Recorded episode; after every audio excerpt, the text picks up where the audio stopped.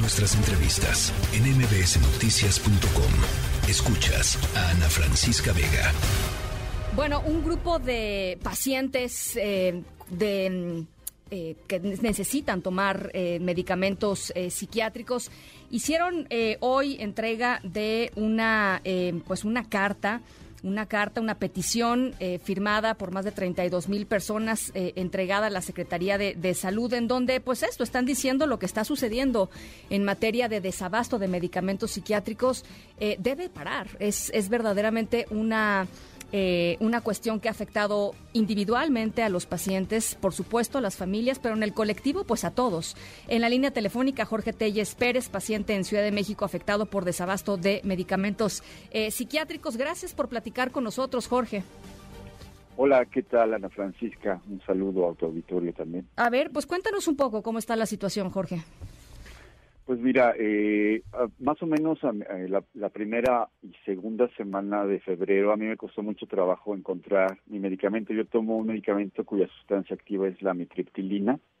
Mi diagnóstico es depresión con ansiedad y ese medicamento que te digo eh, me había dado calidad de vida por más de 15 años.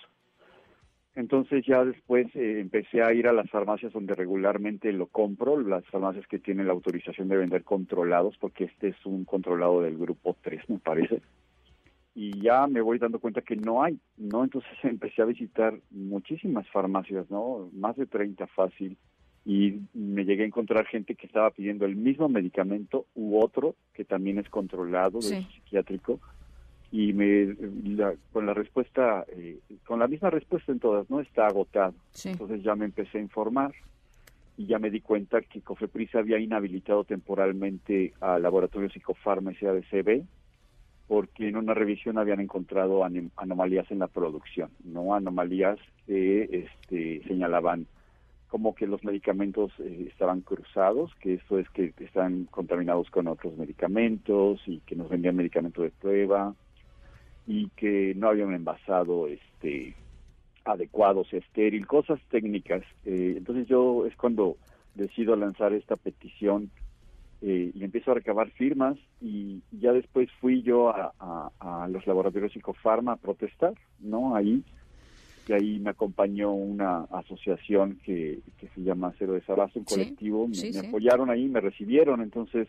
eh, Psicofarma únicamente decía que Cofepris este, los había inhabilitado temporalmente, que era meramente administrativo el tema, que no era un tema de producción y que ellos estaban haciendo todo lo posible, o sea, les estaban entregando en tiempo y forma todo lo que la autoridad les les pedía, ¿no? Y es cuando ya me doy cuenta que faltan un montón de medicamentos que son básicos como tratamientos para la esquizofrenia, para la bipolaridad, para el trastorno de déficit de atención, entre otros. Eh, ¿Cómo, eh, a ver, cómo afecta, y yo trataba de, pues, de comunicar eh, esto al inicio de, nuestra charla, cómo afecta la vida cotidiana de una persona que necesita un medicamento para una enfermedad psiquiátrica? Oye, es, terrible porque este, uno empieza a sentir los síntomas previos a, un tratamiento, ¿no? O sea, este, este sentimiento de, de no tener ganas de hacer nada, no dormir adecuadamente, no tener un sueño reparador, este, una tristeza y una ansiedad que van creciendo, eso aunado a la falta del medicamento porque ya estás combatiendo algo nuevo, que es la abstinencia al fármaco. Entonces es terrible, es una pesadilla, para mí es, es de terror que llegue la noche porque sabe que uno la va a pasar muy mal, no físicamente una pesadilla. Oye, eh, en el lo, vimos hace un par de años con, con los papás de niñas y niños con cáncer eh, frente al desabasto que estaban enfrentando enfrentando sus hijos. Eh, sus acciones fueron creciendo. Primero, pues esto comenzaron con cartas, comenzaron con cosas así, terminaron, bueno, pues como ya conocemos, ¿no? Con bloqueos y con acciones, pues verdaderamente fuertes para tratar de llamar la atención del público, ¿no? de los medios de comunicación y, por supuesto, por, consecuencia, del gobierno. Eh, en, dónde están ustedes, digamos, como, eh, no sé si decir, como grupo de pacientes, si están poniéndose de acuerdo, si Cero Desabasto de alguna manera los está ayudando a congregarse o, no están todavía en ese momento? No que no se agrave, ¿no? No que no se agrave, pues, pero... ¿Cómo, cómo? No que no se agrave, evidentemente es grave, ¿no? Pero... Sí, no, bueno, nosotros nos hemos estado organizando para tratar en un grupo que tenemos de WhatsApp rastrear el medicamento donde se puede comprar, pero ya es inútil esa búsqueda porque ya no lo encontramos. Entonces, este, lo que hicimos hoy, por ejemplo, algo que me parece que mencionabas, es que fuimos a entregar, ¿no? Las más de eh, todas las firmas que tenemos, ¿no? Para en la Secretaría de Salud y me recibieron a mí las más de 32.530 firmas las fuimos a entregar con un escrito y pues la respuesta que da la autoridad eh, es muy institucional, ¿no? Porque Psicofarma eh, nos llegaba a decir en los primeros comunicados o las respuestas por vía telefónica nos decía que fuéramos con nuestro médico y que viéramos qué alternativas había. Híjole. A mí me cambian el medicamento y no me sirve pues de es, mucho. es lo mismo con de los niños con cáncer, ¿no? O sea, les cambian el medicamento y el, y el y el protocolo que ya estaba establecido, pues se pierde y hay consecuencias, ¿no? Sí, desgraciadamente tiene que ser la misma sustancia que te estaba mejorando tu calidad de vida, porque, por ejemplo, en este caso, yo desconozco con los niños con cáncer o los pacientes eh, adultos con cáncer, pero en este caso también es peligroso suspender un medicamento de golpe. Pueden traer consecuencias muy, muy serias, ¿no?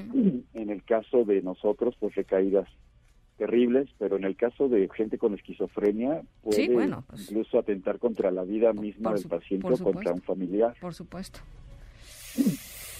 Bueno. Eh, pero lo que yo te quería decir es que eh, la, respuesta que, que, nos dieron hoy es que nosotros, este, muy institucionalmente, que, que hay otras alternativas, porque lanzaron un comunicado, un comunicado hace poco, eh, la COFEPRIS, diciendo que que a ellos les interesa mucho la calidad de los medicamentos psiquiátricos y que hay otras alternativas, pero se contradicen porque ellos dicen que con la misma sustancia uno lo puede encontrar, vamos a decir, como genérico y no es cierto.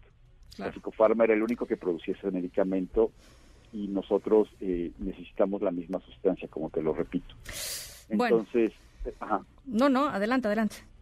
Sí, entonces... Pues no es, no es una respuesta, ¿no? O sea, no es una respuesta aceptable, vaya no, no, porque ellos dicen que hay otras y pues nosotros les dijimos, bueno, pues dinos dónde compro la misma sustancia.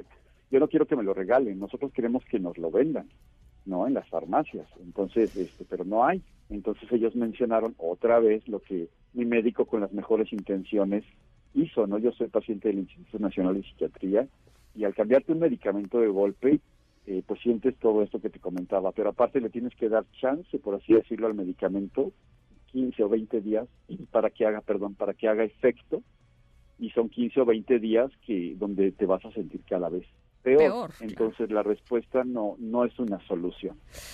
Bueno, pues Jorge, estaremos pendientes, eh, no vamos a soltar este tema, así como nos soltamos el tema del desabasto de eh, medicamentos de, para niños y para adultos con, con cáncer hace un par de años. Creo que es importantísimo que la autoridad responda como tiene que responder.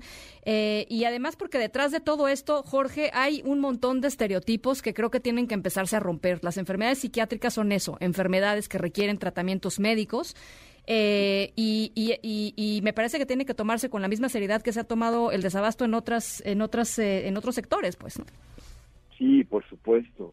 Eh, digo me conocen más como Elías Telles porque soy Jorge Elías Telles Pérez pero bueno este no importa Elías Elías está bien. sí sí precisamente y nuestra preocupación este Ana Francisca es que esto se prolongue y esto no no no tenemos que hacer todo lo que esté en nuestras manos tocar todas las puertas protestar donde tengamos que hacerlo porque es cada vez más gente la que me escribe, la que se une a este movimiento que, que está enraizado en la desesperanza y en la angustia, ¿no?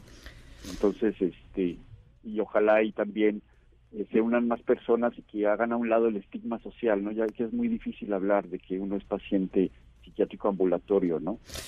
Pues eh, por supuesto estaremos eh, de veras eh, pues muy cerca de, ustedes. Elías, muchísimas gracias por platicar por nosotros, por, este testimonio. Gracias, Elías Telles, paciente aquí en Ciudad de México afectado por el desabasto de medicamentos psiquiátricos. La tercera de MBS Noticias.